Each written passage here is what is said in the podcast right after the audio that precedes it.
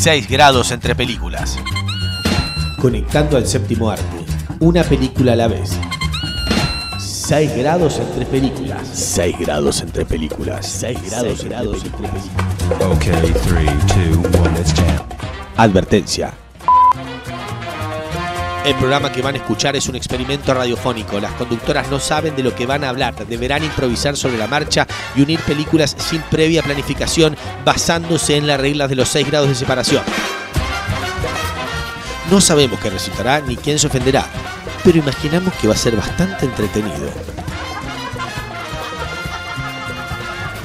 6 grados entre películas. 6 grados entre películas. Conectando al séptimo arte. Una película a la vez.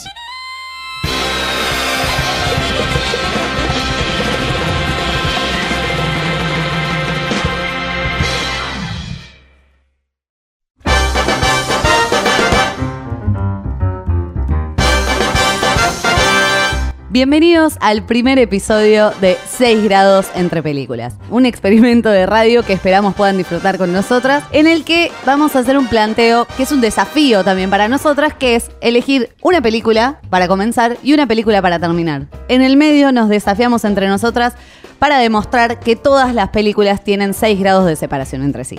No estoy yo sola, está la señorita Laura Valle aquí al lado mío. ¿Cómo le va, señorita Laura Valle? acá estoy, estoy muy nerviosa. ¿Sí? Es un experimento maravilloso. Me siento como Lars von Trier cuando dijo, vamos a hacer el dogma, borracha y gorda, como Lars von Trier. What the fuck do you mean? En el primer episodio hemos decidido conectar dos películas. eh, una muy nueva y una mm, ya no tan nueva.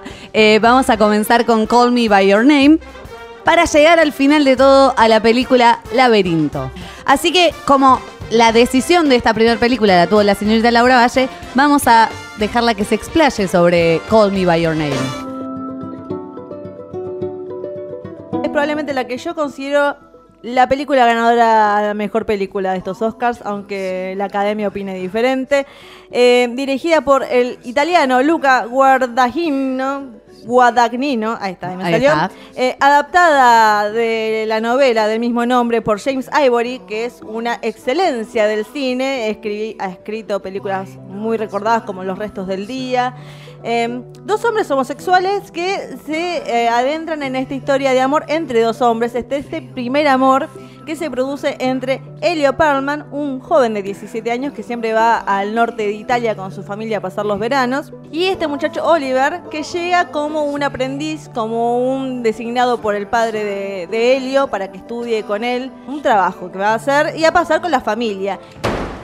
Elio Oliver. Oliver Elio. How you doing? Nice to meet you, Elliot. You're very welcome here. Our home is your home. En esta, eh, este verano que pasan juntos entre viajes en bicicleta, al comienzo como que no pasa mucho, pero sentís hay una tensión constante entre ambos. que- Tensión sexual estamos hablando, ¿no? Obviamente, la única tensión que yo conozco en este planeta es la tensión sexual, muy delicada, o sea, no te lo echan en cara constantemente, pero siempre está ese momento de terrosa. ¿Qué le quiso decir cuando lo miró de esa manera? ¿Cómo fue que lo miró?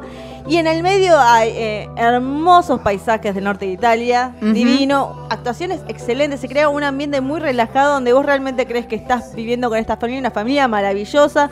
Dios quiera que todos tengamos padres como los que tiene Helio. Es una historia de amor muy sutil que cuando se da estás muy emocionado, o sea, en ningún momento te a decir, ay no, qué asco, dos hombres, no, ay por favor, que sea este momento, que se besen, que hagan tal cosa, que quisiera tomarme un momento para reflexionar sobre el momento donde se dicen, eh, se comienza a decir lo que realmente sienten y la forma tan sutil que lo hacen.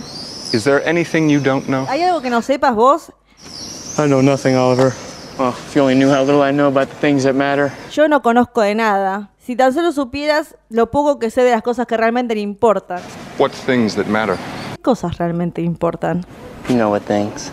Vos sabés qué cosas. Es tremendo, le está diciendo de una forma muy sutil, en medio de- del público, así nomás, de que, de que tiene pensamientos por él y es una forma de hacérselo saber, pero no pueden hacer nada porque, porque son los 80, porque es Italia, porque es un lugar muy riguroso. Sí. No es prohibido, pero está mal visto. Nada, y es muy sensual, es muy romántico, trata sobre aquello de que no no podés evitar no sentir nada. Tenés que sentir y tenés que sufrir y esa es parte de la vida.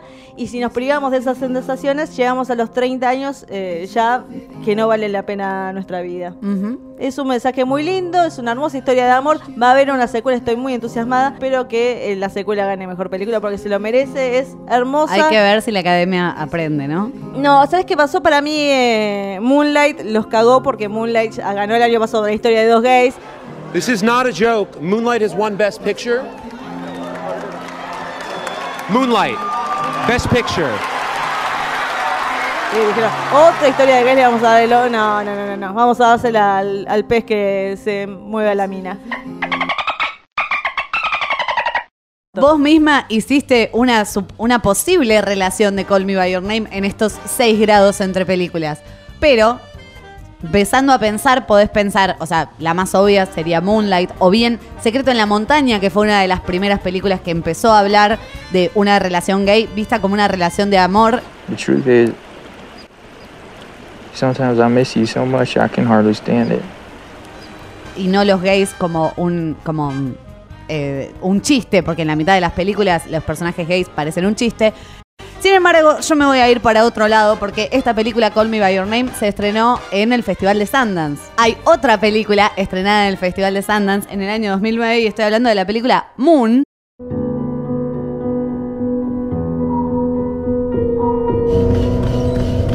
Sam Bell reporting to Central. Everything running smoothly. Over and out. Rock and roll. God bless America. ópera prima del señor Duncan Jones, quien antes de, ponerse a dirigir, antes de esta película todo el mundo lo conocía como el hijo de David Bowie, y con esta película se lo pudo reconocer como un verdadero director. Eh, esta película protagonizada casi exclusivamente por Sam Rockwell, eh, flamante ganador del Oscar por Three Billboards Outside Missouri, Ebbing, Missouri, que cuenta también con la voz del señor Kevin Spacey, Two weeks to go, Sam. Two weeks to go, buddy. I'm going home. Eh, haciendo eh, Gertie, que vendría a ser, porque la película tiene varias eh, alusiones a 2001 y Odisea del Espacio y a varias películas de Stanley Kubrick. Gertie, que es una máquina, en este viaje espacial en el que está Sam Rockwell, está en la Luna, está recolectando un metal llamado helio 3, que sirve como combustible en la Tierra. Eh, solo habla con Gertie, que es una máquina, al igual que HAL 9000 en 2001 Odisea del Espacio. Hello, Hal, do you read me? Do you read me, Hal? Affirmative, Dave. I read you. Open the pod bay doors, Hal. I'm sorry, Dave. I'm afraid I can't do that. Eh, esta película, según dice Duncan Jones, fue escrita pura y exclusivamente para el señor Sam Rockwell porque habían querido hacer un proyecto antes y la verdad no funcionó. Así que eh, escribió esta película pensando únicamente en Sam Rockwell. Amo a Sam Rockwell. Es el hombre de mi vida. Después de mi novio. Ay, Esperemos que no escuche esto. Lo voy a editar esto después. Eh, Amo a Sam Rockwell. Es un hombre maravilloso. Y sería muy fácil hacer una conexión acá con él. Pero yo soy una persona muy jugada. Y Moon, según tengo entendido, es una historia que transcurre en el espacio y es sobre un hombre volviéndose loco en el espacio. Exacto. Y eso me recuerda a Solaris. You know you were with the right man. Your wife. She's dead. Es película dirigida por el señor Steven Soderbergh, protagonizada por George Clooney. Estamos hablando de la segunda versión, de la remake. Estoy hablando de la adaptación porque es la única que yo conozco y la gente normal conocerá porque... Sí, yo otra- vi la primera, igual es muy larga y es muy tediosa, quiero decirle. Bueno, eh, Solaris trata sobre, lo voy a hacer reducido, un grupo espacial eh, que está en el espacio. Eh, cuando van, porque hay gente que se está muriendo, no se entiende, bueno, y cuando van eh, se dan cuenta de que en ese mundo espacial aparece gente muerta ante ellos, diciéndole, no, soy yo, no me morí. Y aparece la mujer de George Clooney, la que había muerto, no sé si se había suicidado, me la estaría jugando si digo que se suicidó, creo que sí. How did you get here? I love you so much. Y como él comienza a volverse loco porque no sabe eh, explicar la aparición de esta mujer, si realmente es ella, o si es una imaginación, o si son directamente extraterrestres que están jugando con sus sentimientos para eh, maquinar con sus cabezas. Eh, recuerden que eh, seguimos conectando hacia nuestra meta final, que es eh, laberinto. Y ahora viene una parte difícil, que es cruzar esta película y salir del mundo del espacio. Tratemos de salir del mundo del espacio.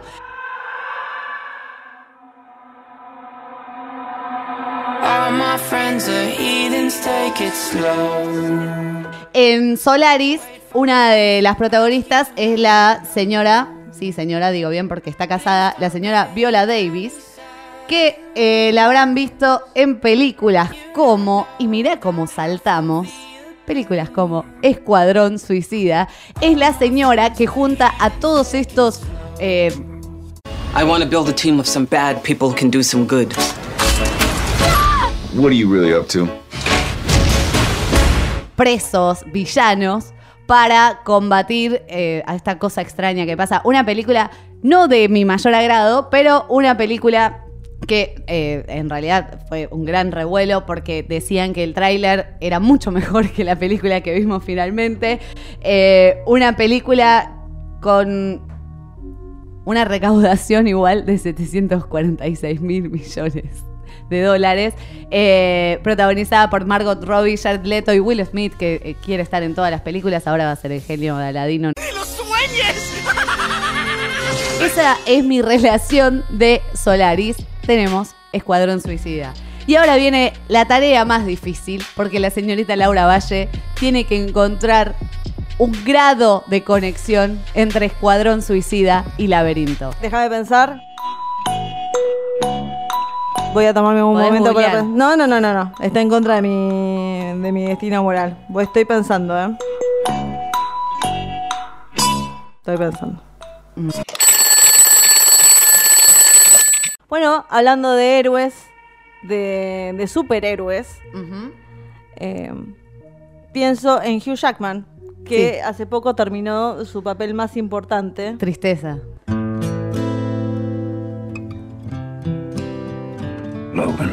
Logan, eh, que, eh, bueno, tenía que terminar en algún momento, me parece que hizo- lo hizo de la mejor manera posible. Sí. Eh, de una forma muy gloriosa, de una forma diferente como se hace cualquier película de superhéroes, que es de una forma como contando un western, como contando una película que no, no tiene relación con ninguna otra, que se puede ver por sí sola. Una historia simple, una historia que no recurre a otros personajes. Es un hombre llevando una nena de un lugar a otro con la ayuda de un viejo. Logan, still have time. Y creo que es uno de los mejores trabajos de Hugh Jackman eh, como actor. Creo que debería haber estado nominado, por lo menos, no al Oscar, pero sí al Globo de Oro por ese, por se ese lo rol. merecía. Se lo merecía más que por el Gran Showman. Y bueno, Hugh Jackman no es muy conocido por otros roles como el de Wolverine, pero creo que en su faceta actoral tuvo el placer de eh, conocer a otro tipo de actores que lo ayudaron a llegar a donde está. Y creo que con esto te estoy dando pie para que para tu película. Ajá, ajá.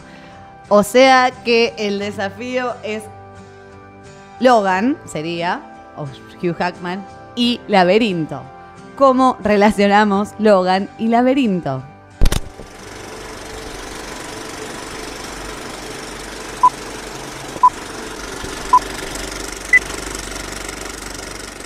Ajá, ajá. So, this is the great Denton. Y pensando, pensando, se me ocurre que eh, el señor Hugh Jackman, aparte de ser conocido por hacer de Wolverine durante siete películas, aparte de para mí ser conocido por la película mm, Alguien como tú, con Ashley Ah, Judd. es cierto, sí. Y Katie Leopold hizo también. Bueno, pero eh, en Alguien como tú conquistó mi corazón. También participó en una película de las dos de magos que se estrenaron en el mismo año, pues se estrenaron las dos en el mismo año, estamos hablando del Gran Truco y el Ilusionista. Y en el Gran Truco, además de compartir eh, escenas y cartel, o como le quiera llamar, con Christian Bale, lo comparte con el señor rey de los duendes, el señor David Bowie, que en paz descanse. Nuestro protagonista y querido, amado rey de los goblins en Laberinto.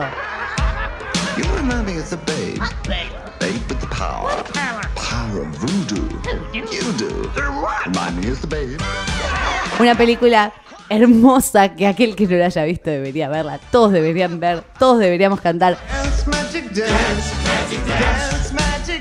Dance, Magic Dance. Eh, aunque sea, háganlo para ver a Jennifer Connelly joven. Eh, Porque todos queremos ver a Jennifer Connelly joven. Yo quiero decirles, creo que en, en algún otro programa lo dije, de radio, porque no nacimos acá en 6 grados entre películas. eh, David Bowie y su calza ajustada hizo que un amigo descubriera que era gay. No, ¿en serio? ¿Esto lo contaste antes? No. Bueno, yo te lo cuento ahora. eh, un amigo casi que soñaba, porque se le, se le marca mucho el bulto, chicos, a David Bowie con las calzas en laberinto. Do as I say, and I will be your slave. A este amigo le despertó su, su deseo homosexual eh, esa película. Ahí se dio cuenta. ¿Qué, ¿Qué pasa que me gusta tanto David Bowie y su entrepierna? Bueno, ahí está.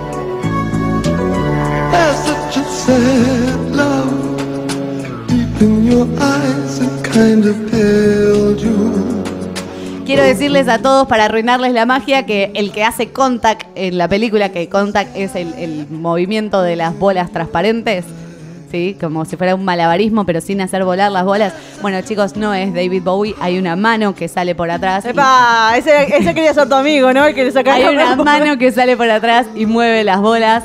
Eh, What is it? It's a crystal. Nothing more.